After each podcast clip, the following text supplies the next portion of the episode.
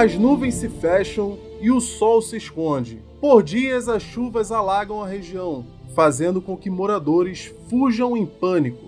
O improvisado barco flutua à deriva em um oceano jamais navegado. Há dias, seus tripulantes não veem terra firme.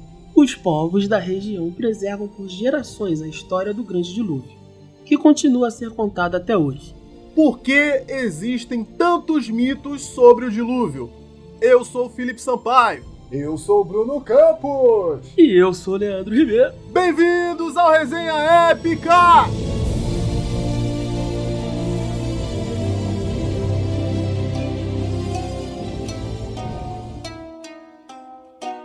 Caralho, hoje tu gritou com vontade.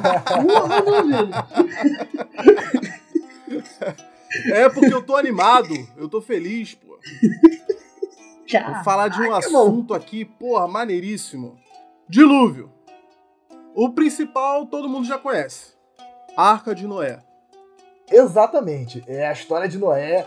Ela é muito famosa. Para quem não faltou aí a, a escolinha dominical, é, passou, aconteceu essa história contada no livro de Gênesis, capítulo de 6 a 9. Isso aí só para quem não faltou a escolinha, né? Sampaio sempre joga na minha cara que eu fiz escola de freira, então eu fiz meu dever de casa. Nem todo mundo estudou em colégio de freira, cara. É, exatamente. Mas Mas todo mundo viu o desenho do Noé que passava na TV de tem tarde. filme também. Né? Fizeram um filme live action. mano, live- tenta falar sem. Tenta falar sem bater aí, cara, porra. Aí tu me Foi fode, mal, pô. foi mal, foi mal. Boa sorte na edição. E tem um filme live action também, bem mais recente do que o desenho, e gerou diversas críticas, né? Teve uma galera que não gostou, Cara, esse principalmente filme é o ruim, público- né, cara? É, o filme Eu é não ruim. lembro de nada Ele é, desse filme. ele é ruim em todos os ambientes possíveis. Ele é ruim teologicamente, ele é ruim historicamente, ele é ruim de roteiro, ele é ruim de direção. Era com o Russell Crowe, não era? É, pois é. É, sempre ele. Elenco bom. Ah, mas ô, eu, não, peraí, pô. Peraí, pô. eu acho ele o Russell Crowe. Ele acabou sendo infeliz. Claro que é, pô. Eu, eu, re- eu respeito, eu só tô falando que ele não tem uma seleção muito, vamos dizer assim, Que isso, gladiador? onde ele escolhe trabalhar. Caraca, não, esse cara tá maluco. Tira esse cara daí. Corta Por ele quê? aí. Ele escolhe filmes bons, mas ele também escolhe muitos filmes ruins, pô. Tô errado? Mas a essência do filme, resumidamente, é, é fiel à, à história bíblica, né? Tem, tem Noé, o personagem principal, tem os filhos dele, tem, tem a esposa dele e tem o dilúvio, né? Vem uma grande chuva, ele é avisado por Deus, é, o Deus do Velho Testamento lá nas religiões abraâmicas, e, e Deus chega para ele e fala: você vai ter que construir uma arca se você quiser sobreviver a essa grande catástrofe. Você vai construir uma arca, é, vai, vai, ele avisa para Noé sete dias antes dessa grande chuva, né? E aí ele tem que entrar na arca com sete casais de cada espécie, né? E com a chuva as águas sobem até sete metros acima das montanhas, sete meses que a arca fica à deriva, sete dias que o Noé espera para soltar a segunda palma. Então você vê realmente o número sete aí um símbolo muito forte na, na religião cristã e nas religiões abraâmicas. Mas a essência mesmo da história é que tem uma grande chuva, né, que extingue é, boa parte da população ali, se não toda, né, e só sobrevive essa família do, do personagem principal que, que é Noé. Né. na Bíblia, eles afirmam que teria chovido 40 dias e 40 noites sem parar. Por isso que ficou tudo tão, tão inundado, tão inabitável. E é uma coisa até relativamente plausível, né? Porque eu vi aqui uma notícia de 2003, bem recente, em termos históricos, né? Que aqui no Brasil mesmo, né? Em Fortaleza, no Ceará, choveu 51 dias seguidos, entre fevereiro e abril. Então chover 40 dias e 40 noites não é nenhum. Não, não é nenhum. Peraí, agora eu posso. Eu tava aprendendo a respiração aqui, cara. Dessa aqui. Você falou que era muito plausível. Eu já tava Ah. pensando, porra, muito plausível botar sete pares de todas as espécies que existem no mundo dentro de uma arca. Eu já Não, eu fiquei tava nervoso aqui. Eu tava falando plausível sobre, o- sobre o dia, os dias, né? Os dias que choveram.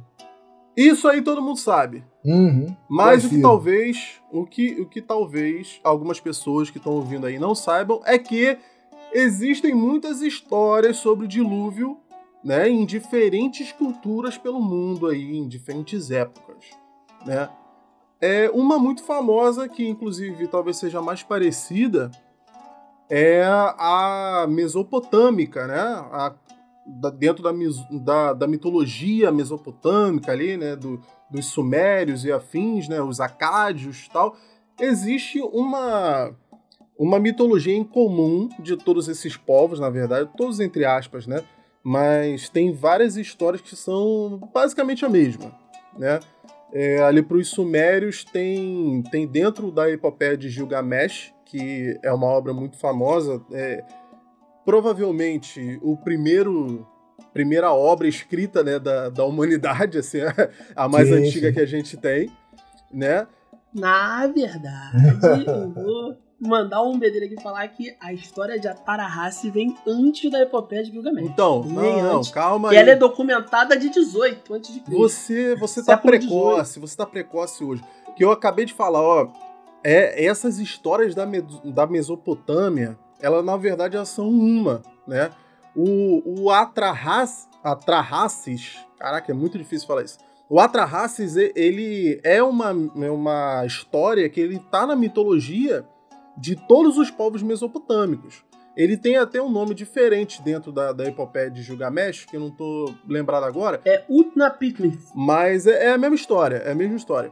Dentro da epopeia de Gilgamesh, que foi compilada após, mas que muito provavelmente é, já era uma história oral bem antes disso, né? Que a gente vê justamente através é, dessa história de Atrahasis, né? Mas que é, ela não tinha sido escrita antes, tá? Ela é uma história hum, provavelmente mais antiga, mas é no fim das contas é, é a mesma. É, é a história muito parecida com a, a de Noé, né? E dentro da epopeia de Gilgamesh, ele era, é, era um cara, isso é, isso é o título, na verdade, né? O, o Atrahasis, né? É o título que significa uma pessoa extremamente sábia, né? Dentro da epopeia é um de super sábio. Isso. Dentro, dentro da epopeia de, de Gilgamesh, ele era um cara. É, ele, ele deve ter sido o primeiro, primeiro velho sábio, né? A gente tem... Ele era imortal. É, não, ele deve ter sido o primeiro velho sábio das histórias que a gente replica, né? Em, em todas as histórias agora nos quadrinhos tem muito, né? Ele, o, o eremita, né? O velho sábio que tá lá no topo da montanha. E dentro da história ele era imortal, justamente. E Gilgamesh, o rei Gilgamesh, né? ele vai atrás desse cara justamente para descobrir né, como se tornar imortal também. A epopeia de Gilgamesh, como você falou, é um compilado né, de várias histórias. O, o Atrahasis mesmo, o Atrahasis, que é o personagem dessa história principal que envolve o dilúvio aqui, ele vai ser citado em outras histórias. Né? A, a, a, a epopeia ela foi escrita em, em torno de 12 placas né, de escrita cuneiforme. O pessoal naquela época escrevia em, em placa de, de argila é, cada placa contendo 300 versos ou mais. Então são, são realmente várias histórias. E isso. como você falou... O Atrahace são apenas três placas que foram achadas, entendeu? Por isso que eu tô dizendo que, pô, a epopeia, ela é um livro, tá ligado?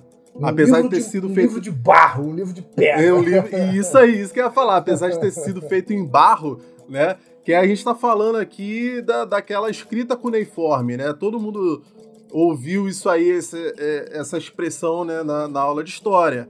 É aquele pessoal, foi a primeira escrita né, que a gente tem notícia, aquele pessoal que, que fazia, que escrevia né, numa placa de barro, né, pegava a placa de barro ainda fresca, né, e fazia vários vários cortezinhos, né? Fazer é cuneiforme porque tem, tem forma de cunha, né? É tipo uns triângulos, um monte de triângulo para cima, para baixo, pro lado. É bem, é bem né? Eles escreviam assim. Eu achei, bem bonitinho Pô, assim, visualmente é agradável. Muito. Deve é, ser é, dificílimo é de, ler. de ler. Parece bonito de ler. e essa obra, ela vai tratar desde o início ali da, da gênese do homem até esse dilúvio, né? Que vai extinguir a grande parte da, da humanidade, assim como na história de Noé. Né? É bem interessante até que dentro dessa mitologia eles tinham muitos deuses, muitos. Se eu não me engano, cara, dentro, dentro da, da dessa mitologia mesopotâmica aí, né? É, eles têm mais de 3 mil deuses, uma coisa assim, 3.500. Mais do que a população humana na época. Tinha. eu sei a historinha das ruas da Mesopotâmia da criação dos deuses. Vocês querem que eu conte? É legal. Fala Tem aí, dois fala tipos aí. de deuses na Mesopotâmia.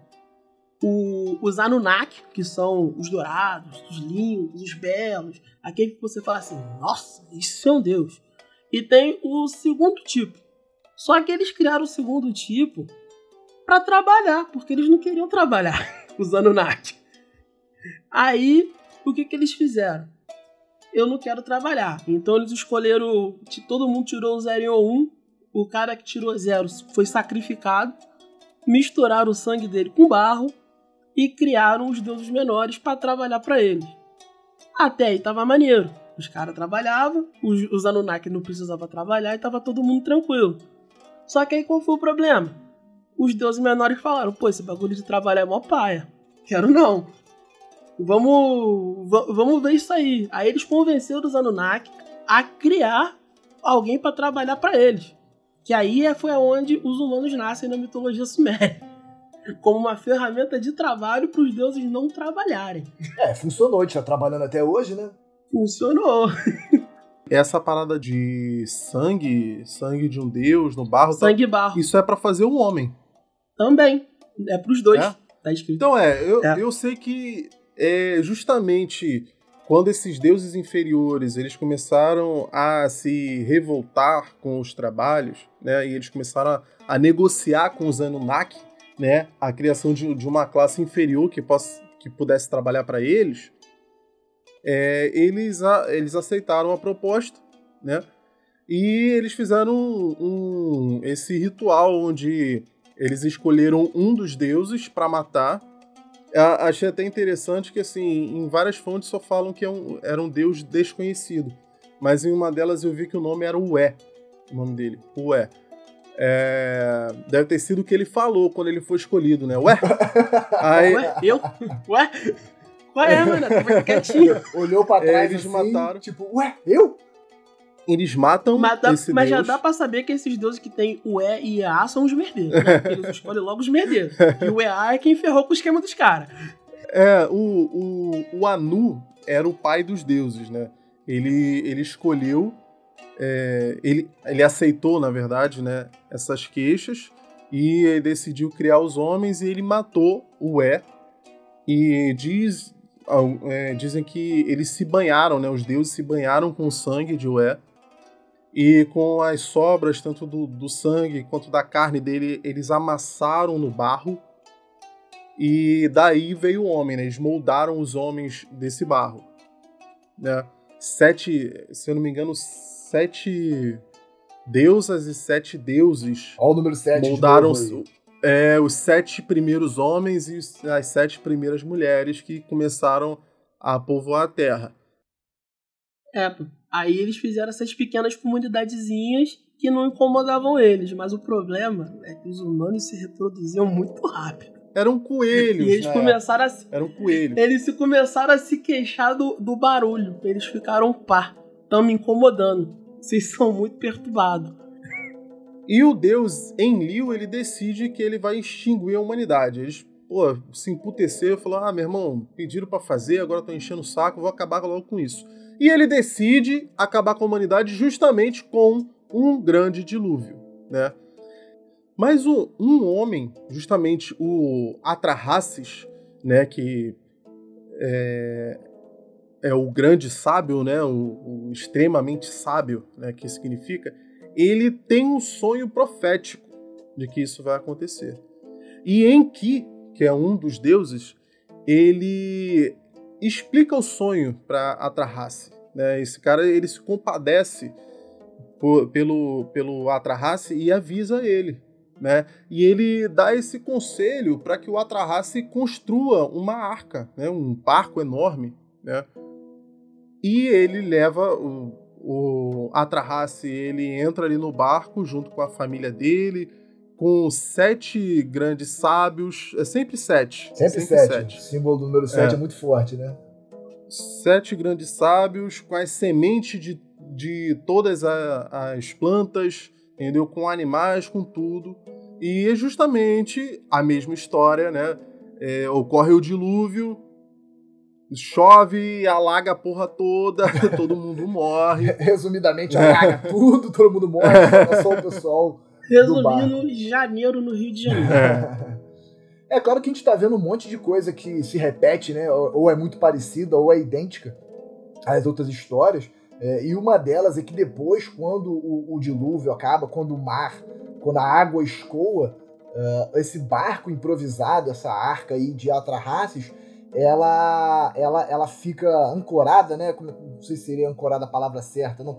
O, o mar escoou e a arca de repente está numa região mais montanhosa, numa região mais montanhosa, mais alta. Né? E uma das primeiras coisas que o Atrahasis faz quando ele desembarca é fazer um sacrifício aos deuses que é uma coisa muito parecida, né, fazendo um paralelo com Noé, que quando a gente lê lá em Gênesis também, a primeira coisa que ele faz é construir um altar, é, construir um altar de adoração. Então você vai vendo é, símbolos que, que, que, se repetem é, é, nessas histórias. E especificamente sobre a, a Arca de Atrahasis, é muito interessante, porque tem uma notícia é, bem mais recente, de 2014, em que um, um, especialista nessa área histórica, né, nessa parte histórica de Mesopotâmia, de escrita cuneiforme, um especialista britânico, aliás, ele não é britânico, ele trabalha no Museu Britânico, se chama Irving Finkel. Ele decifrou mais uma tabuinha dessa, ela é pequenininha, tem foto aí, se vocês quiserem jogar na internet, é muito interessante que quando a gente pensa em tabuinha, a gente pensa lá no, nos desenhos de Moisés, uma placa gigante, o cara carregando uma placa de ferro, e essa tabuinha, na verdade, que esse especialista decifrou, é do tamanho da mão dele, assim.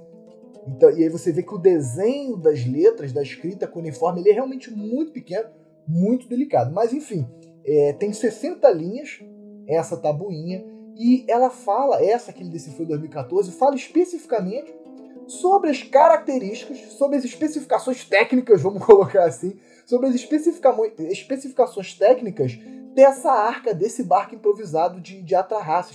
Né? Ele teria destruído a própria casa, né? teria usado o material de sua casa, que era predominantemente bambu e madeira.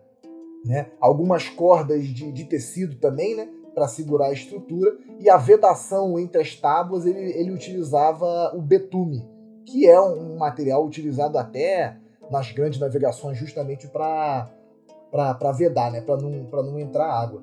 E muito interessante, porque na Índia eles tentaram, tentaram não, conseguiram, né, construir uma réplica desse barco. É, ele é redondo. Numa escala numa menor. Escala, numa escala menor. Tem, é, tem eu já ia imagem... perguntar, com sete elefantes? Não. Dentro? Não, não é numa escala menor. Não, não, tinha, não tinha nenhum elefante Era mais humilde, era mais eu humilde. Digo, eu digo uma réplica porque eles não utilizaram, por exemplo, ferramentas elétricas, que obviamente naquela época não tinha é, não usaram pregos de aço e tal, fizeram de uma forma artesanal, né, como se tivesse sido naquela época. E aí, realmente, a arca flutuou, ela tinha um, um, telhado em cima, parecia uma casa em cima de uma boia. É bem fácil, se vocês jogarem na internet aí, é muito fácil, vocês vão achar tanto esse pesquisador quanto a, quanto a, a imagem da, da balsa. Esse teste foi feito na cidade de Kerala, na Índia. E é, mas é, pô, eu achei muito interessante isso.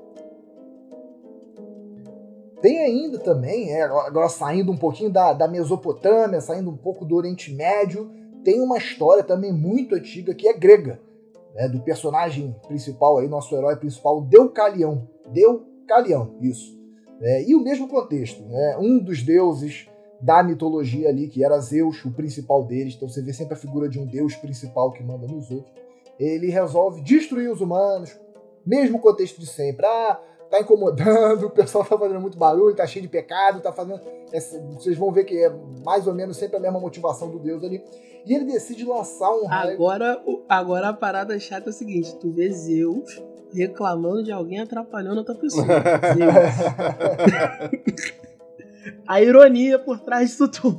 Zeus, que, que, quase em toda história grega, ele, ele dá uma escapulida de cerca, né? Logo ele que incomoda tanta gente. É, e ele decide lançar um raio, porque era a arma principal dele, conforme a gente vê aí em desenho, em história, em, em literatura, né? Deus lançando seus raios. Ele decide lançar um raio sobre a Terra, mas na última hora ele, ele fica com medo de lançar um raio e as florestas do planeta pegarem fogo, causar um grande incêndio e isso atingir o Monte Olimpo.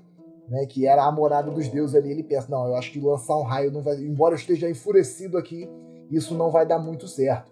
E aí ele procura seu irmão Poseidon, um outro deus do Olimpo, deus dos mares, aquele que usa o tridente, aí o pessoal vê filme da Aquaman, é inspirado na figura de Poseidon, e a solução de Poseidon é, então vamos fazer o seguinte, você quer destruir? Você quer destruir tudo? Detonar? Então vamos fazer o seguinte, vamos fazer um dilúvio. Vamos encher d'água isso aí.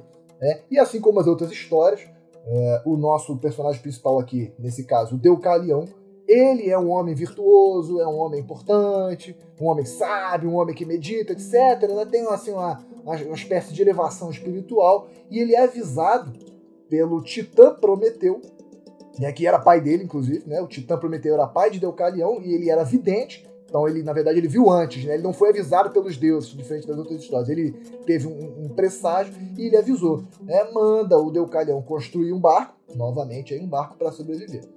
E aí, Deucalião, que era o Só para lembrar aqui rapidinho, cara. Diga, só para lembrar rapidinho, para quem não lembra aí, esse Titã Prometeu, ele é aquele que roubou o fogo dos deuses e entregou para os homens. É, ele, esse é o Titã que ele sempre se compadeceu pelos homens, né? E ele acaba tendo um, um final terrível, né? Que ele, ele é condenado. Ele que é imortal é condenado por Zeus a ficar amarrado no monte, né? É, e todos os dias uma águia gigante vem, come o fígado dele e depois, é, é, durante a noite, o fígado dele se reconstrói. Só para no outro dia, pela manhã, a águia voltar e comer de novo. Então, é, esse é o castigo de Prometeu. É. Uhum. é, mas assim, alguém tinha que gostar dos humanos, né? Nessas histórias gregas. Nessa, Pena nessas que histórias gregas aí parece que os deuses, deuses odeiam, né? né, a raça humana. e aí deu Calião, que é considerado aí o homem mais justo da época, e Pirra, a esposa dele, que é seria a mulher mais virtuosa, eles sobrevivem justamente entrando nesse barco e repopulam, né, repovoam o planeta, assim como na, nas outras histórias.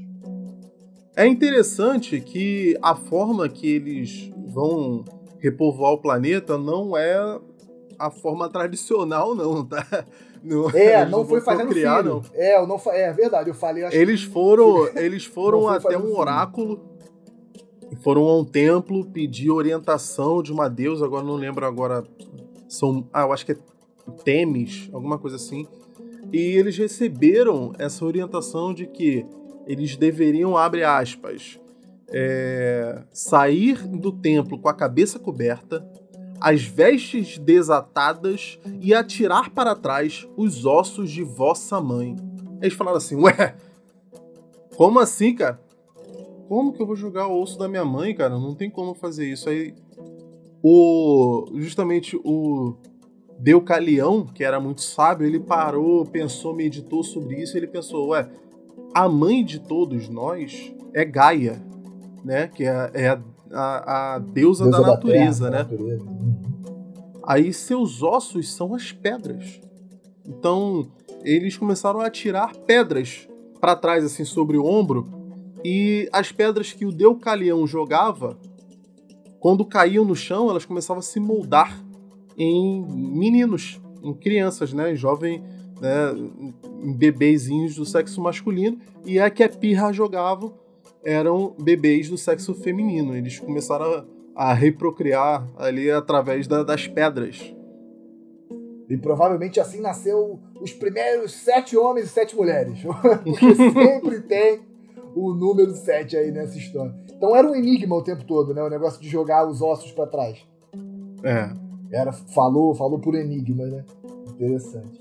É. Tem mais uma também, são várias histórias sobre, sobre dilúvio. E, e, tem mais uma que agora é contada no épico indiano. Indiano, chamado. Esse aqui provavelmente eu vou errar na pronúncia. É chamado Mahabharata. Mahabharata. Esse aqui ele, é, ele é gigantesco, possui 90 mil versos é, e foi confeccionado entre os séculos 3, é, 4 e 3 a.C. Ou seja, ele é assim documentalmente mais recente né, do que a história de Atrahasis e de Noé né? Atrahasis, porque foi escrita na antiga Mesopotâmia, e de Noé, porque os especialistas afirmam que ele teria acontecido aproximadamente 7.500 anos atrás, entre 7.500 e 5.500. Então a história de é, a, a, a, história do dilúvio indiano ele é mais, mais recente.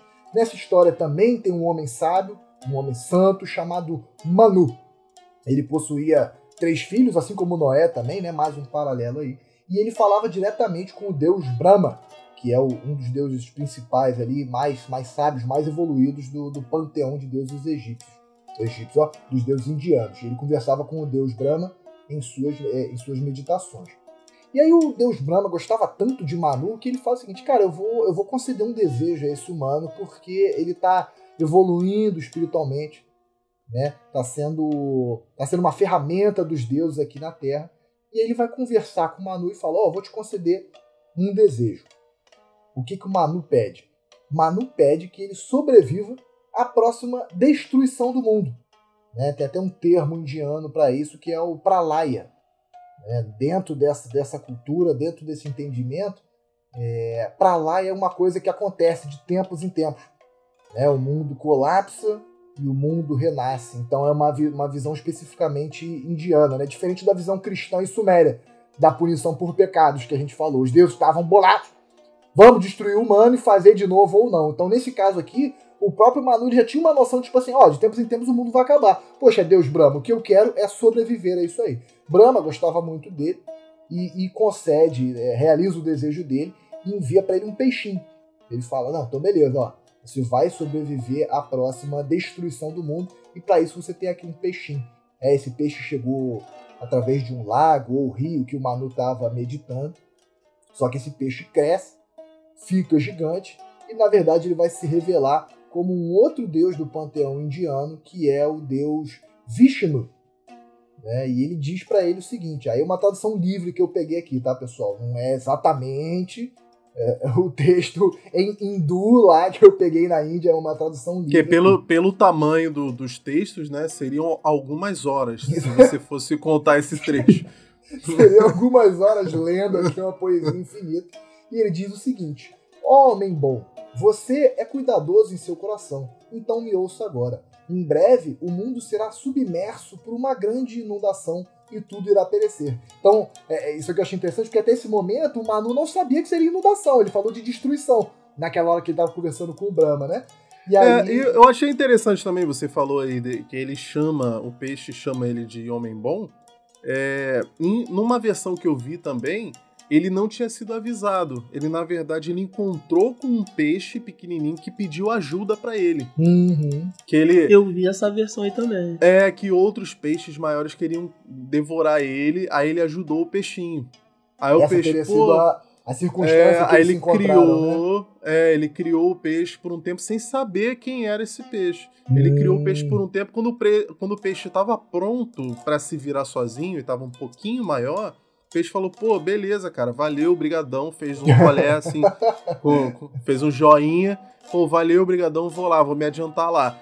Aí eu, ele solta o peixe, né, no mar. Aí depois o peixe volta gigantesco, né, dizendo isso, que ele é visto e tal. Né? É, e ele avisa para ele que vai destruir o mundo, não sei o que, manda ele fazer o navio também. E, e, é interessante que manda não só fazer um navio, mas fazer uma corda bem grande também. Que a gente só fica descobrindo, só vai descobrir por que depois. Ele não fala também por quê. E ele manda o peixe, o peixe, né? O Vishnu, Deus Vishnu em forma de peixe, manda também ele colocar consigo os sete sábios. É sempre uma repetição aqui o número sete, né? E, e, os sete sábios nesse, nesse barco, que existem desde o início dos tempos, e a semente de todas as coisas, bem com algumas espécies de animal quando estiver pronto, virei como um peixe com chifres na cabeça. Não se esqueça de minhas palavras, sem mim você não pode escalar do dilúvio.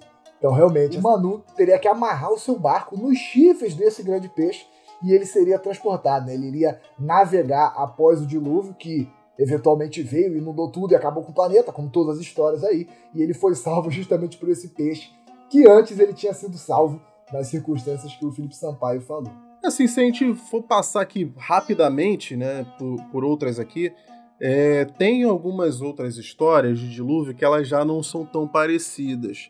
É, tem uma história que é, que é relatada em uma parte do Popol Vuh, que é um compilado também de, de escritos mitológicos dos maias, né? Que é bem interessante também. Fala também sobre criação do homem, né? É, a princípio os deuses fizeram um homem também a partir do barro, né? Como em várias outras mitologias, só que dentro dessa mitologia aqui, o barro não dá certo. É, o homem feito com barro, ele, ele, é, ele não tem o vigor necessário para trabalhar para os deuses, para adorar aos deuses, né? Ele, ele é flácido, sabe? Você falou Aí trabalhar e logo, e logo se corrigiu ali, não, para adorar, para cultuar os deuses. É, é ele, eles desfazem um homem feito de lâmina e tentam fazer com de madeira. O de madeira ele é resistente, só que ele é muito disperso. Ele se esquecia de adorar os deuses, entendeu? É... de madeira tinha TDAH. É. e aí eles ficaram meio bolados e decidiram acabar. Só que com o de madeira, como eles eram mais resistentes, assim, foi uma maneira bem mais violenta.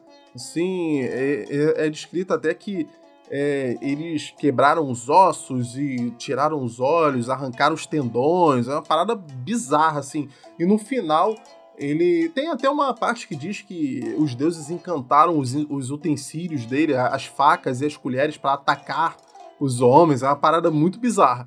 E no fim, tem o dilúvio. Só que, é, nesse caso, alguns é, sobrevivem alguns poucos sobrevivem. Mas os deuses não tomam conhecimento disso a princípio, né? E eles fazem a terceira tentativa de ser humano, dessa vez a partir do milho.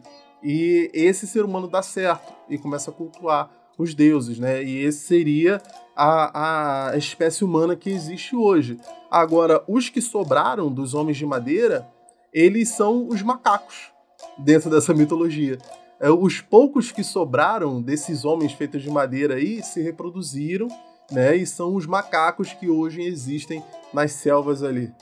Cara, isso é muito maneiro. Um povo maia, um povo tão antigo, é, mesmo sem ter essa consciência darwinista de teoria das espécies, eles fazerem um vínculo enorme, né, entre os seres humanos é. e o macaco, como se eles tivessem é, os primatas, né, como se eles tivessem vindo do mesmo ancestral comum. Muito interessante. A gente sabe realmente que, no fundo, os maias é, era uma, uma população, uma cultura é, inteligentíssima. Né? Alguns achados arqueológicos encontraram espécies de. Lune... Não é luneta, não, para enxergar para enxergar as estrelas, meu Deus. Telescópio, né? algumas espécies de telescópios é, rudimentares. Então, realmente era uma, uma civilização evoluidíssima que a gente não dá muita, a gente não atribui muita evolução científica a eles por causa de toda a nossa criação e estudo eurocêntrico, né? De que só o que vem da Europa, do que vem de lá é, é, é inteligente, é, é, desenvolvido. E alguns massacrezinhos, né? É, coisa toda. Jogar cobertor cheio de cólera dentro de, de aldeia indígena. Coisa pequena, coisa leve. É, e, e, você falou dos mais, também é muito interessante, porque a gente estava, de um modo geral, falando muito em Ásia, né? A gente tava é. falando de histórias de dilúvio em Ásia. Você falou do Maia, que agora, porra, numa região que nessa época o pessoal nem sabia que existia, né? O continente uhum. americano nem sabia. E tem também uma mitologia brasileira. A gente não, poder, não poderia deixar de falar da mitologia brasileira, dos indígenas aqui, dos tupi, que contam a história de Tamandaré, que era um pajé é, muito sábio, também muito virtuoso. Essa história não tem nenhum registro escrito, né? Somente oral. A gente sabe que os povos originários aqui do Brasil não tinham hábito de, de escrita ou de registro documental, igual outros povos, mas nessa história, é, o deus Tupã decide também, novamente, dá destruir, mas já tá ficando repetitivo aqui, mas decide salvar esse pajé chamado Tamandaré e fala para ele, ó, você tem que subir, você tem que subir numa palmeira, a única forma de você salvar é subir numa palmeira e você tem também que avisar para as pessoas aí da sua, da sua comunidade. Né? O tamandaré ele avisa, só que quando efetivamente começa a chover, a água começa a subir, começa a alagar tudo, o povo entra em pânico, se desespera e vai para vai as montanhas. Né? O único que obedece à ordem direta de subir nas palmeiras é o tamandaré e a esposa dele. E são, acabam sendo os únicos que sobrevivem. Esse casal vai repopular o planeta, vai repovoar o planeta, não é a, as Américas, a América do Sul, o Brasil ali, e, e, e teria dado origem aos tupinambás, que é uma vertente étnica de, de origem tupi, né? assim como o tupiniquins. Tem algumas diferenças, mas de um modo geral eles têm a mesma origem étnica, é, étnica que, são, que, que são os tupis. Mas eu vou voltar pra Ásia agora também, só, oh. só de pirraça. só de pirraça. Eu quero voltar Cara, a falar do Oriente Próximo. não, não, esse aqui é, não é próximo, não. Vou falar de China. Cara, eu acho que esses aqui é, é o mais diferentão. É o mais diferentão. Porque, olha só, é, essa, essa história que está contida no Shujin é, fala sobre um problema recorrente do Império, que eram grandes alagamentos. Né? E é, o, o imperador da época, o Yao, ele contratou um cara chamado Gun para ele, ele era um arquiteto, né? Ele, ele era um cara que iria verificar ali uma forma de conter né, esses alagamentos por, é, construindo barragens. Né? Esse cara construiu várias barragens, só que as barragens começavam a quebrar e começavam a inundar até pior do que antes. Né? Esse cara aí, com o tempo, ele, ele o, o imperador, é, ele acaba até se estressando tanto que ele manda matar esse cara. Né? E o filho dele é chamado para assumir o lugar do pai. O nome do, do, desse filho do Gun é Yu. O Yu ele tem uma ideia diferente da do pai. Em vez de construir barragem, ele na verdade pensou em abrir um canal para que essa água escoasse mais, entendeu? Existia um, um, canal muito estreito ali do, ao lado do Rio Amarelo, que é um dos principais rios ali da China, né? É, se não me engano, é o amarelo e o azul, né? Então, perto do Rio Amarelo, ele, ele chamou esse pessoal para trabalhar ali abrindo um canal, alargando o canal. Entendeu? E diz até que o trabalho dele foi super árduo, ele metia a mão também. Fala que Yu, assim, a, a, as pessoas tinham pena de Yu, de tanto que ele trabalhava para não ter o mesmo destino do pai. Até diz que a, dentro, durante 13 anos que ele continuou trabalhando contra essas enchentes, ele só teve na, na própria casa três vezes. Ele, ele que era recém-casado, ele só, só visitou a família dele três vezes ele nem entrou na porta, nem atravessou a porta de casa, porque ele estava muito preocupado em, em, em, alargar aquela, aquele canal e tal, e ele nem viu os filhos crescer. Questão de vida ou morte, né? Mas no. É, que ele estava muito desesperado. Aí ele passou 13 anos ali e ele finalmente conseguiu acabar com as grandes inundações que aconteciam, né? E até hoje tem um provérbio chinês que diz: não somos peixes graças a Yu. Né? Uhum. Porque é essa história é interessante porque ela, ela, ela não tem tanta interferência, interferência divina. Lógico que eu falei aqui de maneira resumida. Tem toda a questão de magia, né? A gente vê nas histórias chinesas muito disso, né? Que o, os imperadores, por serem é, da linhagem direta de, de, de, de, deuses, né? Eles têm vários poderes mágicos, né? Em várias histórias diferentes. Tem uma questão aí de uma argila mágica que era usada nas barragens, essas coisas todas. Mas no fim, assim, a, a o, o que interessa mesmo da história é isso. É, é bem concreto, na verdade, né? Um cara que tava tentando cavar um canal para hum. sobreviver. Hum. Ele era um arquiteto mais competente que os outros, né? Eu vi aí que é. você. Ouvi não, né? Eu ouvi aí que você quase falou a materaço, né? É, quase, quase que eu fiz isso, é, cara. quase, quase. confundiu. É, essa historinha aí, não sei se você falou, ela tem, tem um nome específico. Da Yu Zi Shui. Ou, na tradução livre, Yu, o grande controla águas, né? Que é assim que ele. Assim que ele ficou conhecido, né, como o homem que controla as águas e, e, e, liberou a China, o Império Chinês, dessas grandes inundações que aconteciam regularmente ali.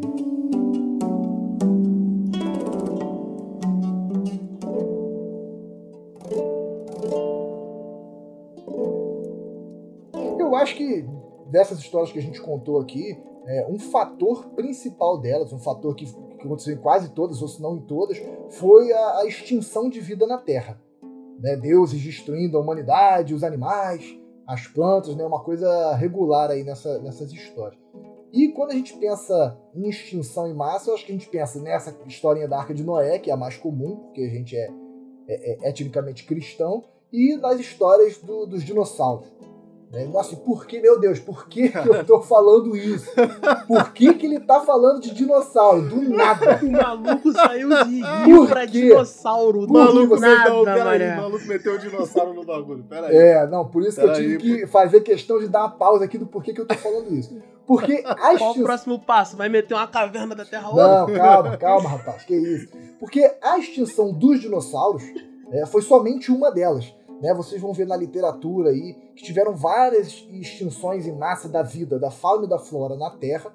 Né? É, a dos dinossauros ter sido a, a quinta e a última delas, que foi a extinção Cretáceo-Paleógeno, tá? que aconteceu há 65 milhões de anos atrás. Só que alguns autores afirmam, ou alguns autores afirmam, que ainda teve uma outra depois dessa, que aconteceu na Era Glacial, que é muito mais recente na história do planeta e também na, na história humana. Né? É, a Era Glacial foi um período que aconteceu aqui no planeta de resfriamento, né, por diversos motivos, diversos, é, diversos motivos químicos, fisiológicos, geológicos, que levaram a temperatura mundial a, a ter uma média muito mais baixa e as coisas congelaram. Né? É, é, você tinha ali diversas, diversos mares que se tornaram planícies de gelo, é, diversas montanhas geladas também que nasceram nesse período, e é, a morte de vários seres, diversos animais que viveram nessa época, teria sido aí uma nova, uma nova extinção em massa, conhecida como extinção do Holoceno. Né? E faz todo sentido, porque hoje em dia a gente não tem mais mamute, né? Tigre, dente de sabre e os outros bichinhos maneiros que a gente viu no Não, filme nada da, disso. da é que eles não entraram na arca. Eles não entraram na Não- arca. pô. Inclusive os dinossauros e os unicórnios também não entraram. Ah, qual foi, pô? Ó, ó, aí, tá vendo? Tá, tá, tá julgando muito o cara. Noé olhou pros pescoçudos e falou: eles vão ficar bem. Olha o tamanho daquele pescoço. Ele vai respirar fora d'água. Inclusive, cara, você falou de unicórnio, uma coisa que não tem nada a ver aqui. Eu acho muito esquisito a gente, a gente enxergar o unicórnio como uma figura mística, que é apenas um cavalo com um chifre, né? E ter certeza da existência de um tiranossauro, de, de plodocos, de esses, de, É desses porque tem prova, não né? Tem- Cara, é porque não, ninguém nunca achou doideira, um né? esqueleto de um cavalo com um chifre É, grudado é na bem, cara. você é não- bem simples, na real. Mas você não concorda que a, a figura de, de, um, de um- de um cavalo com chifre seria muito mais plausível pra uma pessoa leiga, né? Sei lá, eu acho muito mais Olha, cara, assim, assim, eu não sou nenhum arqueólogo, tá? Mas como ninguém achou e tem É. gente cavando o planeta inteiro, eu acho que não deve ter. É, Era, era, era só isso? O, o quê? Era esse o seu problema? Não. Era Não tem fóssil, não tem essa. fóssil de, Não tem foto. de unicórnio. Boa resposta, boa resposta. Anotei aqui. Você acabou com a minha dúvida. O que é, inter- o que é interessante pra gente aqui falar de, de era glacial também é, é que justamente quando a era glacial acaba, né, é, o que acontece é o degelo, né? Então, muitas placas de gelo, principalmente ali no norte do Canadá, é, elas começam a derreter e o mar aumenta no mundo inteiro. Tipo assim, o nível do mar aumenta no mundo inteiro. Então, muitas áreas que eram habitáveis, elas vão justamente passar por dilúvio. Vão passar por uma enchente, um alagamento gigantesco. Então, pode ser uma das explicações. Cara, é, essa, essa hipótese ela é, ela é muito reforçada porque existe uma média de tempo, né? Existe uma, uma, uma datação aproximada de quando que ela aconteceu. Ela teria começado a, a- é, ela teria começado há 12 mil anos e teria encerrado completamente há cerca de 7.500 anos atrás. Então, se aproxima um pouco, né? Dessas histórias que a gente contou. Né, a história indiana, a história suméria, né, as primeiras cidades-estados da, da, da história Não, humana é, é, é antes. É antes, mas assim. Defi- não, definitivamente levar- é antes, mas. Mas se a gente levar tá em muito mais consideração próximo, que é que, na verdade, quando essas histórias foram escritas, elas já poderiam ser muito antigas, né? Fica, fica até plausível, vamos dizer assim, né? É uma teoria válida, né? Tem outras também, cara. Tipo, tem, tem a teoria que eu acho Meio, meio. é, Essa eu acho uma das piores, que é o do cometa. É. Ah, a mais legal de todas. Não, Caraca, tu acha maneira? Eu vou te explicar depois por que eu acho maneira. Cara. Conta ela aí. Não, não, resumo. Eu, eu vou resumir da forma que, que eu acho, que pra mim é chatíssima, e você explica aí por que que você acha maneira, tá? Tá, beleza. Caiu um cometa, criou tsunami. Isso. Fim da teoria. É isso? É só Beleza. isso. É só Essa, isso. né? essa é a teoria maneira do meteoro? Quer ir pra Essa é a teoria maneiríssima, maneiríssima. Cara, vamos lá. Dilúvio. Não, escuta, agora escuta, agora escuta. Eu não, eu não tô falando que ela é a teoria mais plausível, é que eu achei mais interessante, tá? Dilúvio não foi a única história de extinção, de destruição em massa no livro de Gênesis, né? Lá na história cristã. Você tem uma outra história também que foi Sodoma e Gomorra, né? Duas cidades destruídas por Deus pelo mesmo contexto de, de muitos, é, muitos pecados. Deus Deus estava cansado dos humanos que habitavam ali ele resolve destruir, né? Se não houvesse injusto nessa cidade, ele ia destruir, né? É, essa história que já acontece com Abraão, não é mais com Noé, é com, com Abraão, e, e dá uma sugestão muito forte de que a forma que Deus destruiu essas duas cidades foi através de um meteoro ou de alguma coisa incandescente que, que veio do céu. Eu até O povo não virou sal? Não, quem virou sal foi a, foi a mulher, a Ló. Foi somente Então, uma, quem olhou quem pra olhou trás. pra trás, exatamente.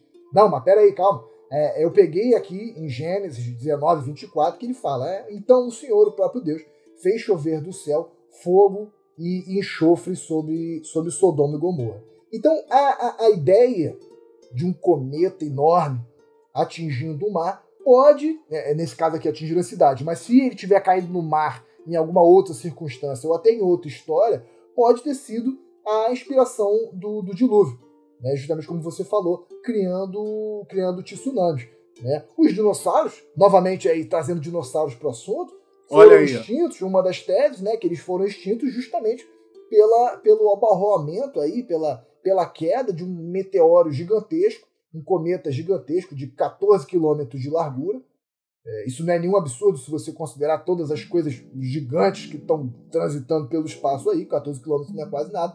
Mas um meteoro desse tamanho caiu na região do México, né? levantou uma poeira tóxica e tudo mais. Aí vai entrar na teoria da extinção dos, dos, dos dinossauros. Mas estão estudando atualmente é, um, um efeito colateral desse meteoro que foi uma grande tsunami de até um quilômetro de altura que chegou a dar a volta no planeta. Né? Então teve, teve a pancada ali, teve o impacto que gerou um- uma onda gigantesca que chegou a dar a volta em todo o planeta. Isso pode parecer Peraí, eu, ideia. eu vou abrir Diga. o Google Maps aqui, eu vou ver quantos continentes ele vai ter que cruzar pra virar o mundo inteiro. Fica todos os continentes. Né? Hum. Quantos continentes existem? Cara, só- eu acho que Veja só dele ter quantos- passado pelo Himalaia ele não passava. Pelo Não, que peraí, cara. Peraí, olha só. Isso pode parecer só uma ideia é, megalomania, totalmente exagerada na minha cabeça, mas existe, tá? Um estudo detalhado sobre isso, que foi publicado numa revista influente chamada American Geophysical Union Advance, tá? É, essa, essa pesquisa, esse estudo foi publicado em 2022. Então é realmente muito, muito recente. Para esse estudo, eles foram em vários locais do mundo para dar uma olhada, para dar uma pesquisada nos núcleos de sedimentos oceânicos. Não fui muito a fundo, confesso que eu não sei de que forma isso deu a, a- ideia da tsunami, tá? mas eles estudaram os núcleos de sedimentos oceânicos para embasar essa, essa teoria da pesquisa. Mas só para encerrar, só uma historinha aqui muito rápida, que eu queria contar, na verdade, uma experiência minha do porquê que eu sou tão fascinado com meteoro. né? Os nossos ouvintes que que estão aí com a gente regularmente sabem que no final do ano passado eu fiz uma viagem e eu estive no norte do Brasil. Eu fiquei acampado numa fazenda, numa região muito remota, não era nem uma região rural, né? a cidade mais próxima, que era uma cidade mínima, que é a cidade de fronteira de Pacaraí, uma cidade mais próxima, estava muito distante. Aí teve um tsunami lá. Não, não foi tsunami. não. Tô falando de. Irmão, eu tô falando de cometa. Tô falando de Qual é, cometa, mané? calma. A cidade mais próxima era três horas de viagem é, e ela é muito pequena, então realmente eu tinha uma poluição é, de luz muito pequena. Cara, o céu lindo, não tinha uma nuvem. E Oh, por acaso eu foda. estava lá no dia 13, é, é, eu fiquei lá um período, mas os dias 13 e 14 de dezembro eu estava lá e é justamente quando acontece uma chuva de meteoros chamada chuva Geminidas. tá? Que é uma chuva que acontece todo ano nesse período, porque tem um Caraca, asteroide. que maneiro. É, tem um asteroide gigantesco que orbita o Sol e toda época, é, todo ano nessa época, ele passa perto do planeta e lança um monte de fragmento. Porque é, é, ele se aproxima da atmosfera, larga um monte de detrito congelado, eles entram na atmosfera, pegam fogo e dão aquela imagem maravilhosa de estrelas cadentes que a gente tem. E eu vou te contar, foi uma parada absurda na minha vida, porque eu nem sequer sabia que isso ia acontecer. Antes mesmo de saber que chuva de meteoro, eu vi uma coisa magnífica, cara. Eu vi um, um pedaço de pedra gigantesco no céu, eu conseguia ver o desenho do fogo saindo dele, não é exagero na minha cabeça. Tenho testemunhas, tenho amigos que estavam lá comigo para confirmar isso. E aí que eu fui saber que era o dia de maior incidência da chuva de meteoros. Aí eu deitei lá de noite, fiquei a madrugada toda vendo um monte de, de chuva de estrela. Enfim, Ah, sou que fascinado. maneiro, cara. É, Isso aí foi mais maneiro do que a do que teoria. a própria história da. Foi é, mais maneiro que a eu fui cultura. muito fascinado por, por, por a- astronomia, meteoros e cometas e tudo mais, mas é, é, eu me senti um pouco como é que eu vou, representado nessa teoria do meteoro aqui do dilúvio. Então, por isso que eu achei tão interessante. Ah, você é o cara do meteoro, então. É, eu sou o cara do meteoro. Você se sentiu exatamente. representado pelo meteoro. Exatamente. Cara, tem uma outra teoria que é, que é bem mais maneira. Não é mais maneira que a tua história, mas é mais maneira do que a tua teoria. Que diz que, na verdade, provavelmente isso aí, é, essa história do dilúvio, ela partiu do Mar Negro, que, na verdade, era um lago de água doce. Então, existem algumas provas geológicas que dentro do Mar Negro, assim, vários metros abaixo, existe uma o- o que um dia foi uma margem de um, lago de água doce, né? E a gente sabe que ali no Mar Negro, que fica é, ali na Europa, né, mais ao sul da Europa ali, ele tem o- uma passagem, né, que é o Estreito de Bósforo, né, ali com, se eu não me engano, com o, o Mar Mediterrâneo. Isso. Posso estar falando besteira Não, aqui, não, não, tô é isso olhando o mapa, É isso mesmo. não tô olhando. É o Mediterrâneo e o Mar Negro, exatamente. Então, o que, que é um estreito? É justamente uma passagenzinha literalmente estreita, né? Mas é, essa teoria, que na verdade foi desenvolvida por dois geólogos americanos e um oceanógrafo, acho que é assim que pronuncia, oceanógrafo búlgaro, né? Eles elaboraram essa, teo- essa teoria de que na verdade não tinha esse estreito. Olha só, era um lago grande, mas assim bem menor do que o Mar Negro. Era um, um lago de água doce ali e na verdade é, essa, e essa parte onde tem o estreito era uma faixa de terra que dividia totalmente esse lago do, do mar Mediterrâneo. Só que, juntamente com aquela outra teoria lá, né, do degelo, que o degelo realmente aconteceu, isso é fato. Sim, isso Né? é fato. Teve o degelo, o nível do mar aumentou, inclusive o mar Mediterrâneo, né? E o que aconteceu? Muita água foi subindo, foi subindo e atravessou essa, é- essa barreira natural ali, né? Que é o, o- acho que é istmo, né? Um Isso, assim. isso. Atravessou essa barreira e criou um escoamento que acabou se tornando o, o estreito, né? E através desse estreito, né, que transbordou toda essa água salgada que criou o Mar Negro. Então você, você imagina um, um alagamento suficiente para criar um mar. Você imagina o tamanho dessa inundação, entendeu? Dá pra Então imaginar o tamanho do lago antes, né? é, pode ser, pode ter vindo daí, entendeu? Lago É, Negro ah. antes, né? É, essa, essa pesquisa virou livro. É Noah's Flood. É, quem fez foi o William Fried e mais uma parada. Os dois são da Universidade de Columbia. Isso, justamente, junto com, com o oceanógrafo lá da Bulgária. Aí você imagina, ali já, já a gente não tá falando exatamente da área ali né, do Levante, nem, nem da área do Crescente Fértil, mas é próximo, entre aspas, né?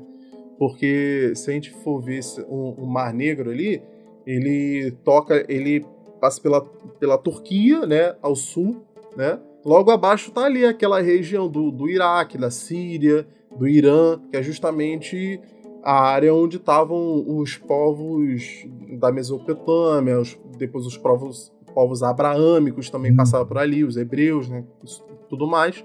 Então eles podem ter adquirido né, essa, essa história através desse alagamento ali que criou o Mar Negro.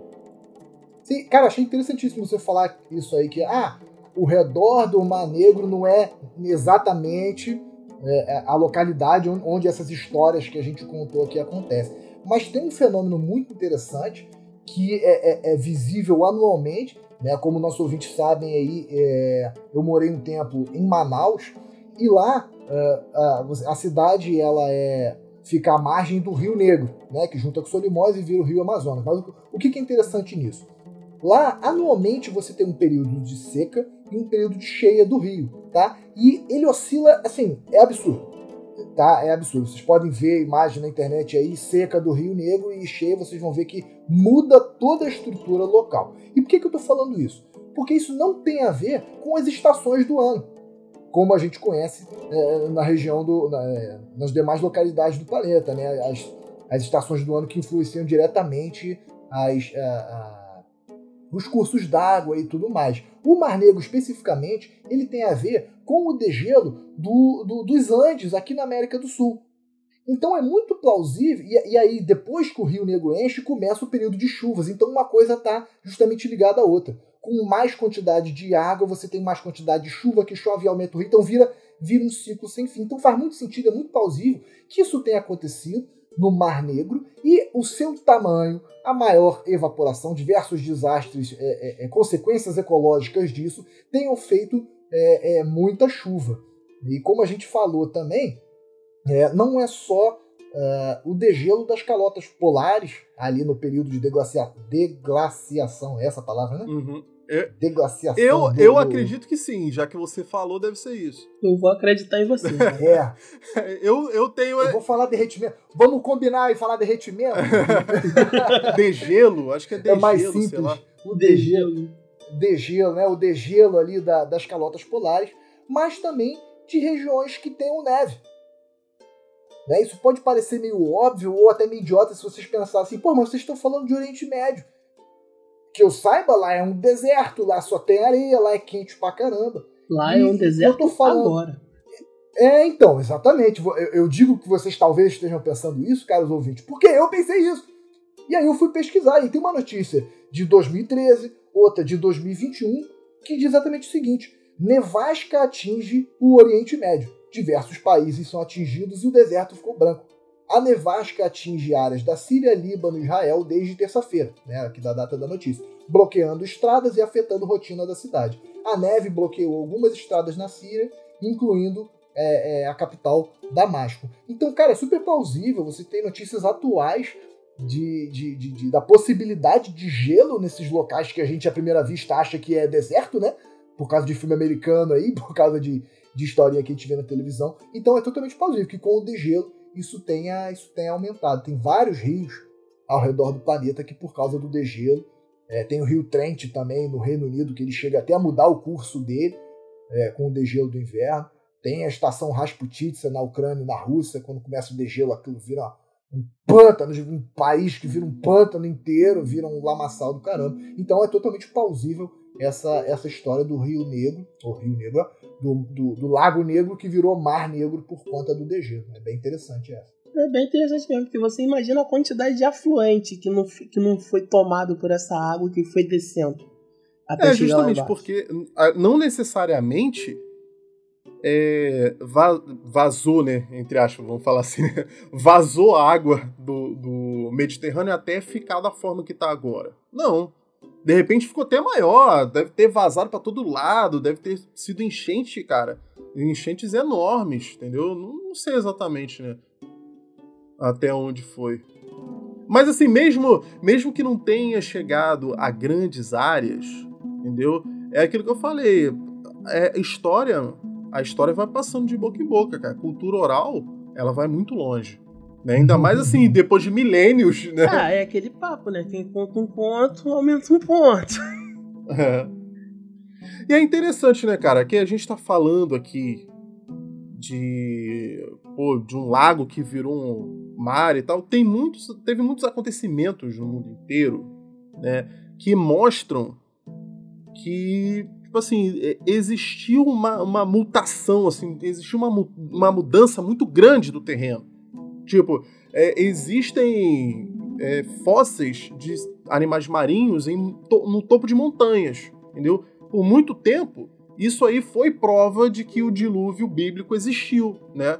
Para muitas pessoas, até hoje, muita, muitas pessoas usam isso como prova, né? É até interessante que o, o Da Vinci, em sua época, ele já pensava, né, na, na época ali não tinha tido a, a, teoria da evolução das espécies, né, do, do, do Charles Darwin, né, e até então a, a teoria que ia de, de encontro né, ao criacionismo era a criação espontânea, né? Aquela a gente já falou sobre Charles Darwin aqui em outro episódio, né? E a gente falou que a criação espontânea ela falava, hum. por exemplo, assim, os animais eles surgiam, entendeu? É, é literalmente espontânea, né? Tipo, se você deixar muito lixo acumulado, aparece rato ali, entendeu? É, então, o, o, o Da Vinci ele, ele imaginava que esses fósseis, essas conchas que eram encontradas em, em topos de montanhas, era uma prova disso, de criação espontânea. Porque, pô, quem levou aqua, a, aqueles animais até lá? Eles surgiram lá, entendeu? Mas hoje a gente sabe que tem muitas outras explicações. É, exatamente. Essa teoria das conchas é mais uma que reforça o dilúvio, mas é, uma, uma explicação mais científica, né, vamos colocar assim, que não seja geração espontânea, que não tem nada de científico, é que, na verdade, é, com a movimentação das placas tectônicas no planeta, que é uma constante, né, o planeta ele é formado de diversas placas, é por isso que tem terremoto, criação de montanhas, criação de vulcões. Então, na verdade, foi a movimentação delas. E aí, numa margem de uma placa que fosse um oceano, tivesse preenchido por um oceano, e naturalmente as conchas no fundo ali fossilizadas, em choque com uma outra placa, né, criaram ali uma montanha. Essa montanha se ergue para fora da Terra, que é um processo natural, tá? Não estou falando nenhum absurdo, nenhuma mitologia que não. Esse é o processo natural da formação de montanhas e vulcões. E aí essas coisas que estavam no fundo foram levantadas e foram parar no topo de uma montanha. Elas não foram colocadas no topo de uma montanha. Né? A montanha não foi alagada e tiveram peixes que viveram, peixes e, e animais marinhos que viveram ali durante o tempo. Na verdade, a concha que estava no fundo do oceano é, se tornou uma montanha por causa do choque de placas tectônicas. E aí essa é uma, é uma hipótese hoje em dia bem, bem mais aceita aí entre os, entre os pesquisadores. Inclusive é bem interessante porque a história da Arca de Noé, ele vai falar que, que a Arca de Noé vai parar no alto de um monte também, né? Eu acho que talvez isso, isso. possa ter. Possa ter a maioria das histórias que a gente falou aqui, o, o barco acaba parando no topo do, do monte. No, no, topo do monte. É, exatamente. Ah, isso pode ter reforçado essa, essa coisa das conchas. O, o monte da história de Noé, ele, ele, na Bíblia ele já nomeia, né? Já dá o um monte ele de. Já dá o um nome de Monte Ararat, que fica na, na atual Turquia. Né? E é bem interessante, porque aí o pessoal foi caça ao tesouro, né? a Turquia que é banhada pelo Mar Negro. Isso. Olha é, olha aí. As, olha aí o, a, as estrelas se alinhando, as, as engrenagens se encaixando para nossa conspiração aqui. Mas e aí foi uma verdadeira caça ao tesouro. O primeiro que se tem registro que foi lá buscar restos da, da, da Arca de Noé no alto desse Monte Ararat foi um, um bispo grego, cara isso, um bispo grego chamado Eusébio de Cesareia.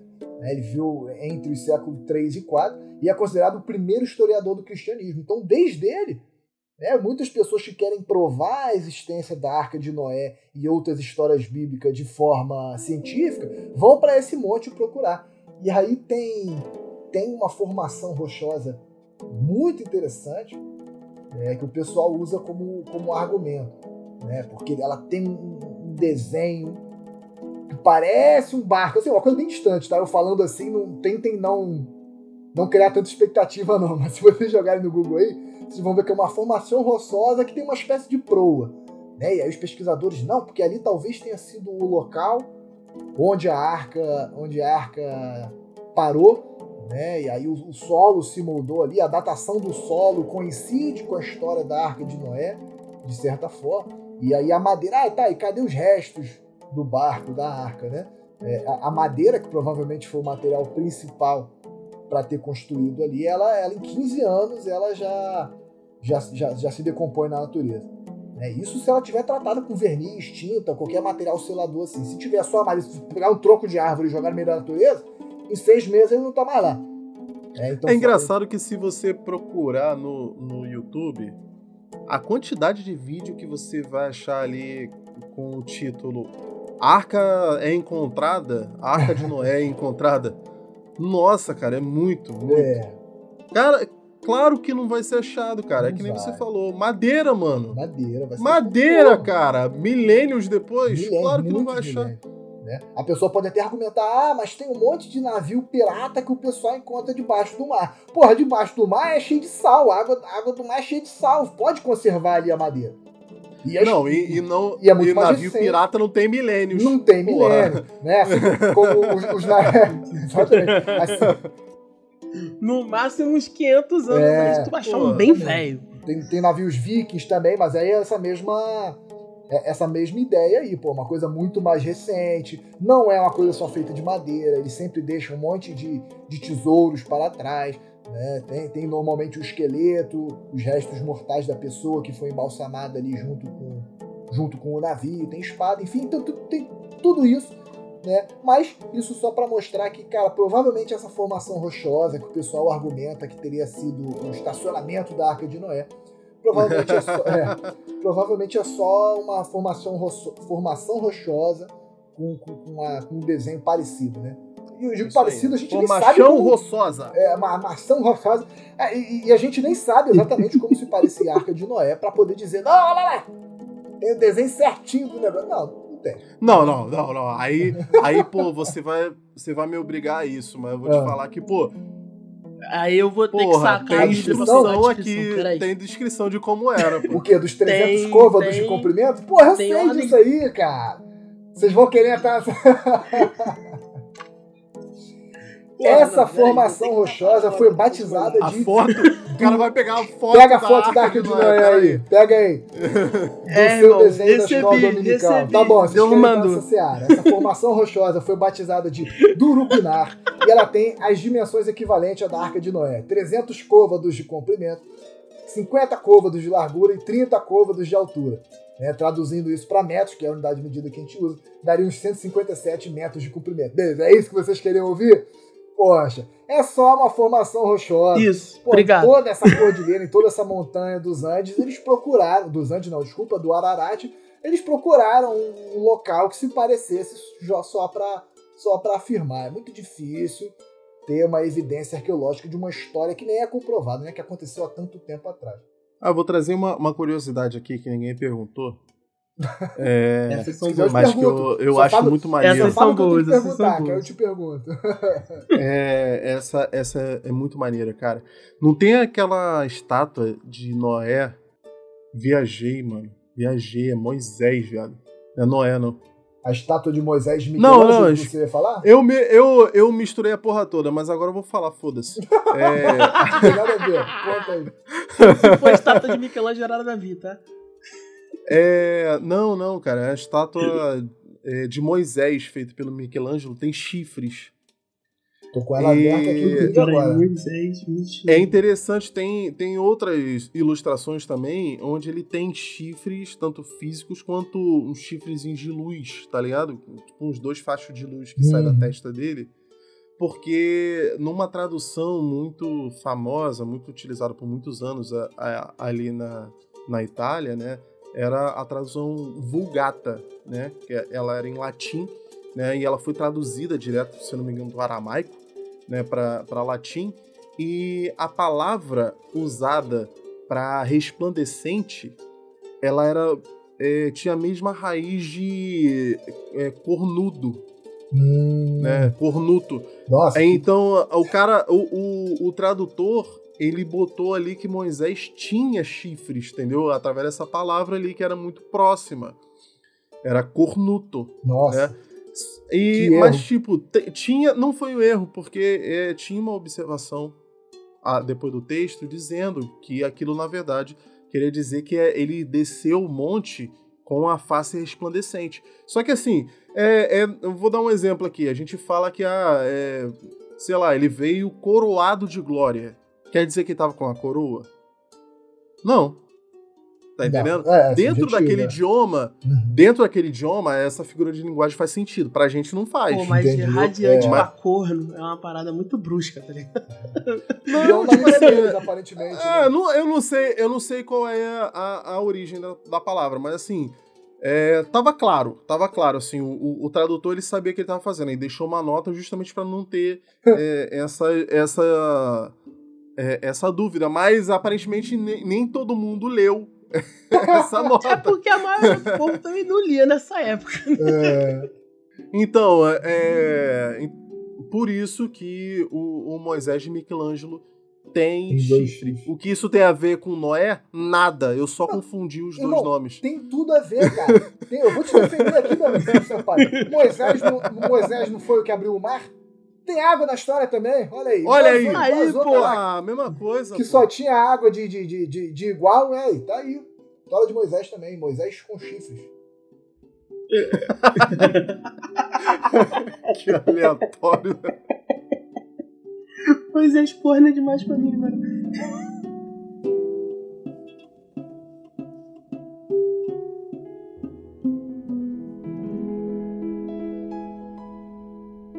Mas eu acho que tá na hora da gente falar o óbvio, né? Por que, que tem dilúvio em todo lugar, né? Pô, cara. É, eu acho que enchente pode ter em qualquer lugar, né, cara? Enchente, é, água subindo aí, né? O nível do mar subindo, o nível do, do rio subindo, cheias, pode ter em todo lugar, em qualquer época, né? Eu acho que é a exceção do, do meio do deserto do Saara, que não tem uma gota d'água pra tu beber. Acho que- Depende de quando Depende tá de quando ainda, né? Ainda tem isso, né?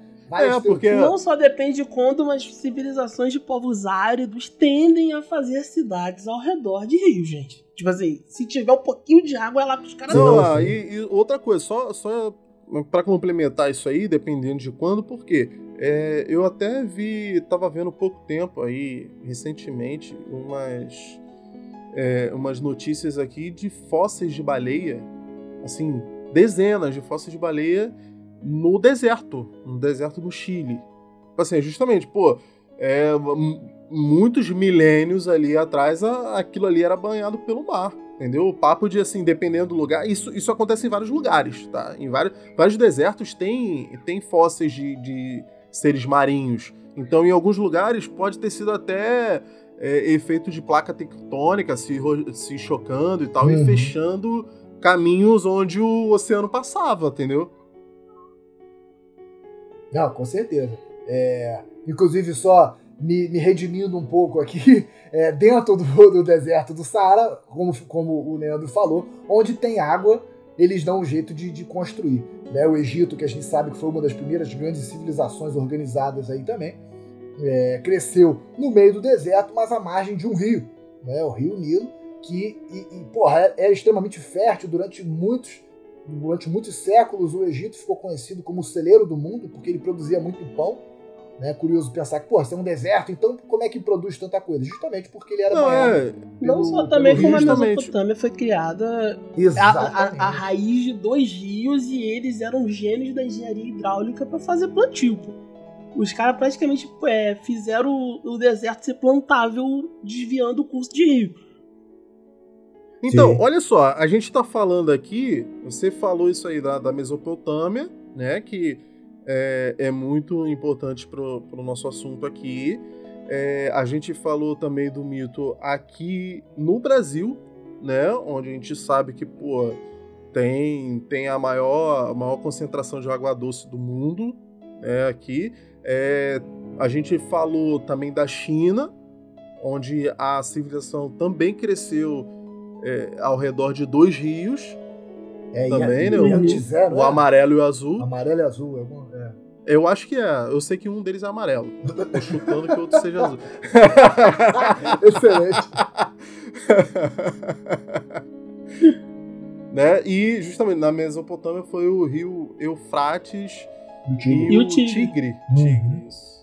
Mas e, e- justamente assim, tem algumas dessas histórias que ela só tem em comum a água, tá ligado? Até principalmente a da, da China. Tipo, assim, eu falei aqui porque eu achei a história bem legal, bem interessante, mas na real eu acho que não tem nada a ver. nada a ver. Com ela só outras, tem né? água. É, É, a única coisa, é a única coisa que tem parecida, tem água, né? Mas é, a, a, a do Tamandaré, a lenda do Tamandaré também não vejo muitas conexões, Muito né? Além de, pô, é, Deus, Deus querendo matar os seres humanos, isso aí, porra, todas as religiões têm.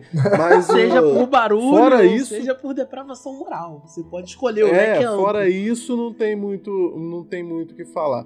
Mas assim, é, se a gente se aprofundar justamente nessa é, história do Atrahasis, né, a gente vê que ela é muito parecida com o dilúvio é, judaico-cristão, né, o de, de Noé, em muitos aspectos. Muitos.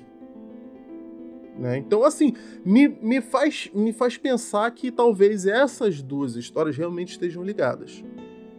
Ah, cara, sendo, sendo bem honesto, tipo assim, um, um aprofundar da, da- do pessoal que estuda essa região ali do Iraque, Irã, Síria, que é onde ficava a Mesopotâmia, onde ficavam os povos semíticos, todo mundo ali junto, a gente sabia que desde muito antigamente eles tinham uma relação de comércio muito ampla. Então, para uma história sair de um lugar e parar no outro, é só o tempo de um mercador tirar o, as bugigangas do- da carroça e passar por outra, entendeu? Não, sem falar que é, a gente sabe que, que também é, uma das origens né, do, do- dos hebreus ah, tá ali do lado, né, cara? Assim, é, a gente tá falando aqui de Mesopotâmia, né, de Sumério e tal, que a, a Suméria fica justamente é, na, na região muito próxima, né, onde, por exemplo, Jesus nasceu, tá ligado? Sim, lógico que a gente tá falando, assim, de, de um- uma distância muito grande de datas, né? É, Isso aqui foi, foi muitos anos antes de Cristo. Mas assim, só para dar um exemplo, que tipo a Mesopotâmia fica onde hoje é o Iraque, né? Que também foi onde Jesus nasceu. Então, esses povos eles tinham muito contato, né? E é, aconteceram inclusive por várias vezes na história guerras entre si, né? Entre é, por, por exemplo, os judeus não, não, não foram até cativeiros de, da Babilônia? não Sim, só da sim, Babilônia, isso como que- do Egito, da Jordânia. Não, e isso, exatamente isso que você ia falar. A gente tá falando da a- a aproximação geográfica desses povos, mas durante muito tempo eles coexistiram. Né? O povo judeu foi escravizado pelos babilônicos, isso até vai inspirar, a gente já falou no episódio de reggae, essa coisa que a gente sempre ouve de ah, fugir da Babilônia, fugir da opressão da Babilônia, é justamente isso. É uma forma, é uma forma simbólica do povo judeu saindo da opressão da, da Babilônia. É É, que então, a, poxa. a, escra- a escravidão do, do pessoal que perdia as batalhas era, era, era quase que natural pro povo. Você perdeu a guerra, desculpa, seu povo agora é, trabalhador gratuito pra mim. Você se tornou um produto, né, a ser É. comercializado. E Não, aí? e mais do que isso, tipo assim, muitas pessoas foram, justamente foram escravizadas, mas eu acho que o ponto aqui é que as pessoas, Jerusalém é, caiu nessa época aí já, já era, não tô falando da, da, da Jerusalém mais recente, que de, de, eu tô falando de É cruzada. outro problema.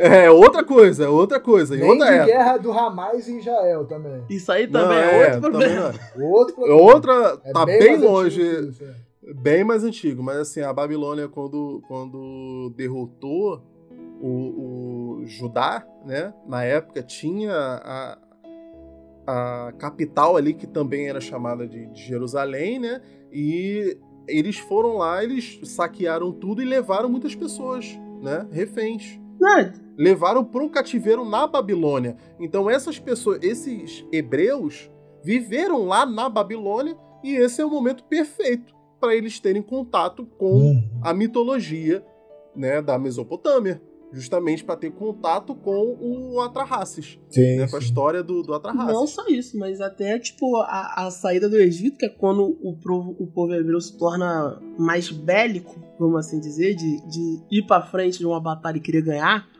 eles, eles sempre se misturaram com qualquer povo que chegasse do lado. Tipo assim, se não me incomoda aqui, não te incomoda dali, todo mundo vive maneiro. Eles, se, isso... eles se mesclavam com outros povos muito tranquilamente, entendeu?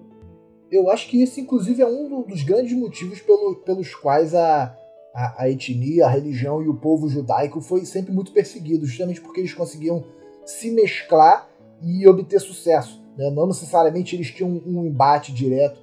É, e a gente fala muito de, de, de, de, sincretismo, eu ia falar sincronismo, eu fiquei, caraca, não, não é essa palavra. É, de sincretismo da igreja católica mais para frente com outras religiões, mas é justamente o que pode ter acontecido nessa época aqui, dos hebreus, egípcios, babilônicos, babilônios, sumérios, né?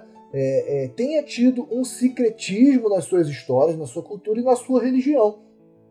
Né? A gente está tá trazendo a hipótese aqui de, de, dos hebreus terem pego essa, essa história do Atrahasis, mas também pode ter acontecido o contrário. Sei lá, só, é só mais uma ideia. Não, acho né? que não. Acho que não, porque o, o Gênesis é posterior a esse exílio na Babilônia. Eu, eu, na, a, a escrita Entendeu? do Gênesis, é verdade, é. É, mas assim, porque... A escrita do Gênesis, a né? escrita, cronologicamente, é... ele vai justamente contar essa história, mas eles se escreveram depois, né? Sim. Sim, sim.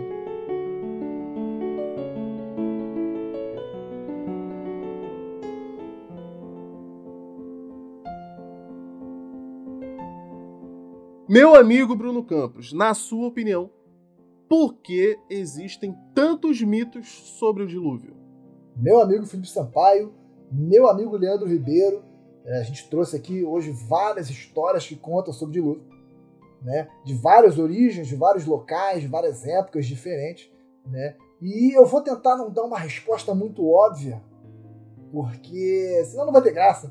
Né? Talvez a pergunta que tem agora seja um pouco óbvia depois que a gente falou de tudo isso. Mas eu acho que tem muita história de dilúvio. Porque tem muito cometa caindo no planeta.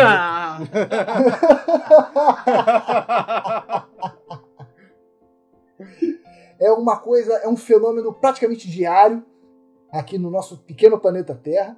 É, muitos cometas e asteroides, existe uma certa diferença aí, que estão orbitando na nossa, na nossa, no nosso sistema solar. É, diariamente caem no planeta Terra, eles perdem tamanho, mas eventualmente um deles bate no mar e gera aí uma grande tsunami que alaga regiões enormes e o povo fica, meu Deus, era um dilúvio. Né? Quem falou que teve chuva? Quem falou que a água veio do céu pode ter vindo do mar? Né? Sim, é, faz todo é, sentido, cara. Com certeza. As, as, cidades, as primeiras cidades-estados aí, que nós temos registros, estavam próximas, né? Não eram litorâneas, mas estavam próximas do mar Mediterrâneo. Então, foi um cometa, foi um asteroide gigantesco que caiu no meio do mar Mediterrâneo. Cara, tu tá tipo 2 centímetros da Terra Oca. Se tu der um mole, tu escorrega e cai lá dentro. não, não, peraí. Eu posso estar exagerando um, um, conceito, um conceito físico, um conceito astronômico para uma história que não tem nada a ver. Mas peraí, Terra oca ou Terra plana não tem nada a ver com isso. Eu só estou abordando conceitos é, é, plausíveis e, e provados cientificamente. Mas brincadeiras à parte, é como a gente falou. A maioria das, das civilizações, das cidades nasceram próximo de região com água, porque a gente precisa beber água, né, caso não seja óbvio. E, eventualmente, pode acontecer um dilúvio, uma enchente, né, uma grande chuva. Isso acontece até os dias de hoje. Em cidades estruturadas como o Rio de Janeiro, chove um pouquinho aqui, já alaga tudo. Cheio de lixo aí acumulado, enfim. Então, dilúvios acontecem com uma, uma certa frequência aí na história. E você, cara amigo e novamente convidado, convidado frequente, convidado épico, Leandro Ribeiro, o que, que você acha? por que, que existem tantos mitos sobre dilúvio? Cara, de novo, é, bater na tecla da, das civilizações se estabelecerem normalmente em, em, em lugares com bacias é, com bacias oceânicas ou bacias, ou bacias hidrográficas abundantes, porque a gente precisa de água, né? É aquele velho probleminha do se não beber água mais de cinco dias, talvez você morra. É isso aí, né? Simples é assim. Simples, aí chove mais um pouquinho, não sei o que. O rio sobe, o pessoal não estava acostumado com o rio subir. Pensa assim, é a primeira vez que um rio subiu do lado de uma cidade, todo mundo perdeu a casa. Aí construíram a casa um pouco mais alto. Foram fazendo isso várias vezes, até descobrirem o, o lugar certo para fazer o que eles têm que fazer. Dizem, é, Não, dizer, agora, piadinhas à, à, à parte. É, é porque é realmente um fenômeno muito comum pelo mundo, seja por, como diria o nosso querido amigo Bruno, é, maremotos causados por, por meteoros. Tá rindo no sei de quê, cara? Porra, isso aí é. Não, isso que ele ia falar sério. Ou, É isso que ele ia falar sério. ou por, ou por simplesmente um, um- um- uma subida de nível numa bacia hidrográfica, ou a simplesmente criação de um novo mar, como aconteceu com o Mar Negro, como nossos amigos da coisa Universidade de. Colômbia falaram, são coisas que chocam uma sociedade que faria uma história maravilhosa que seria contada para sempre. Se isso não é, se isso não é um assunto para ser contado para sempre, eu não sei o que, que é. O dia em que a minha cidade inteira foi de ralo e sobrou um cara num barco com sete bichos de cada tipo. Mas aí eu vou falar agora e eu não vou falar o óbvio, não. Vou rachar a cara de vocês. não vou falar o óbvio. É, cara, claro, claro. Civilizações nascem à beira de água doce, né? É, e ela é muito importante para a humanidade, tá? Mas eu não acho que isso é explicação suficiente para o dilúvio ser tão importante. Tá? Eu acho que a, a- a- o que torna essa história do dilúvio importante a ponto da gente é, começar a comparar com outros dilúvios de outras etnias Fazer um é episódio justamente o. É, é, é, é o fato de ser uma história bíblica. Né? E a, a cristandade ter se espalhado para o mundo inteiro né, da, da maneira que fez e, e ter sido tão influente né, durante tantas eras, né, tantos anos. E, cara, isso a gente tá fazendo um recorte da realidade, tá? E a gente tá utilizando né, de, de uma memória seletiva. A gente falou aqui o que? Cinco, seis histórias de dilúvio diferentes. Ah, algumas nem são tão parecidas assim. Mas na verdade a gente só acha elas relevantes porque elas parecem com a história de Moisés. Na verdade, muito provavelmente a história de Moisés né, é, é a mesma, tem a mesma raiz da história mesopotâmica, né? Mas a história suméria ali, mas tem muito mais história que, que não, não é comparada, entendeu? Por exemplo, a, a epopeia de Gilgamesh, ela é um, um, um documento importantíssimo para a humanidade. E a gente aqui está só julgando essa uma partezinha dela que fala de dilúvio. Por quê? Porque parece com Noé. Entendeu? Então, quan- quantas, catra...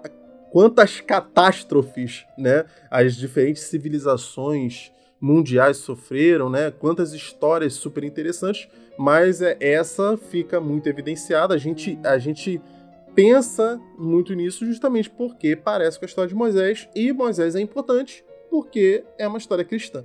Entendeu? Então, e- e- essa, essa grande visualização aí do- dos dilúvios, ela, elas são uma memória seletiva que a gente está fazendo aqui, pô. Se a gente levar em consideração todas as, as etnias de todas as épocas, até que não tem tanta história de dilúvio assim, não, se você for parar pra pensar. é igual. é, eu. Já, já não é o caso de, por exemplo, pô, o, o profeta, é, filho de Deus, nascido da Virgem, na época do solstício, aí, aí já é absurdo. Aí são milhares. Aí, desde que tem sol que a no tem céu, igual. tem alguém falando que vai vir alguém escolhido de lá. É, isso aí já é outra coisa, mas a história do dilúvio, cara, eu acho que a gente tem tantas histórias de dilúvio porque a gente associa várias histórias à história de Noé. É por isso. Mas e você que tá ouvindo aí?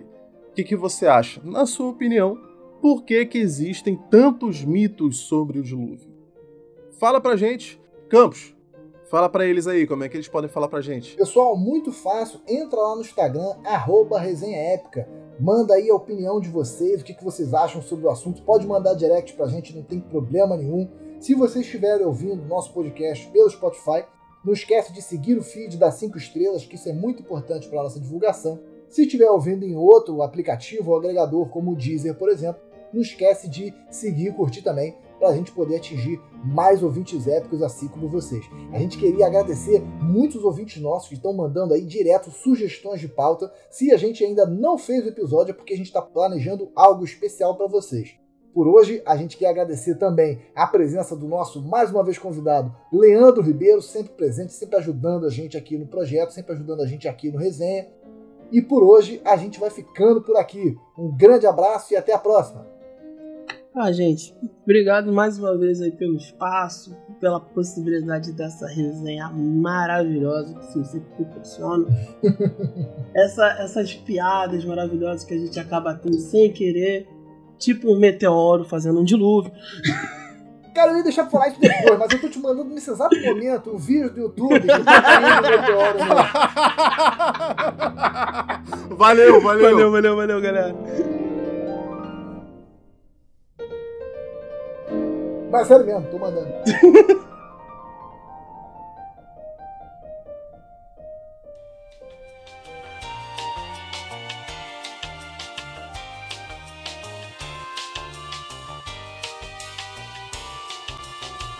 Mas beleza, vamos lá então. É, qual que é a pergunta? Esqueci. É... Por que existem tantos mitos de dilúvio, sobre dilúvio? Tá. Por que, que nós temos. Por que, que existem tantas. Já, já, já esqueci de novo a pergunta. É, por que existem Tantos tantos mitos mitos sobre sobre o dilúvio?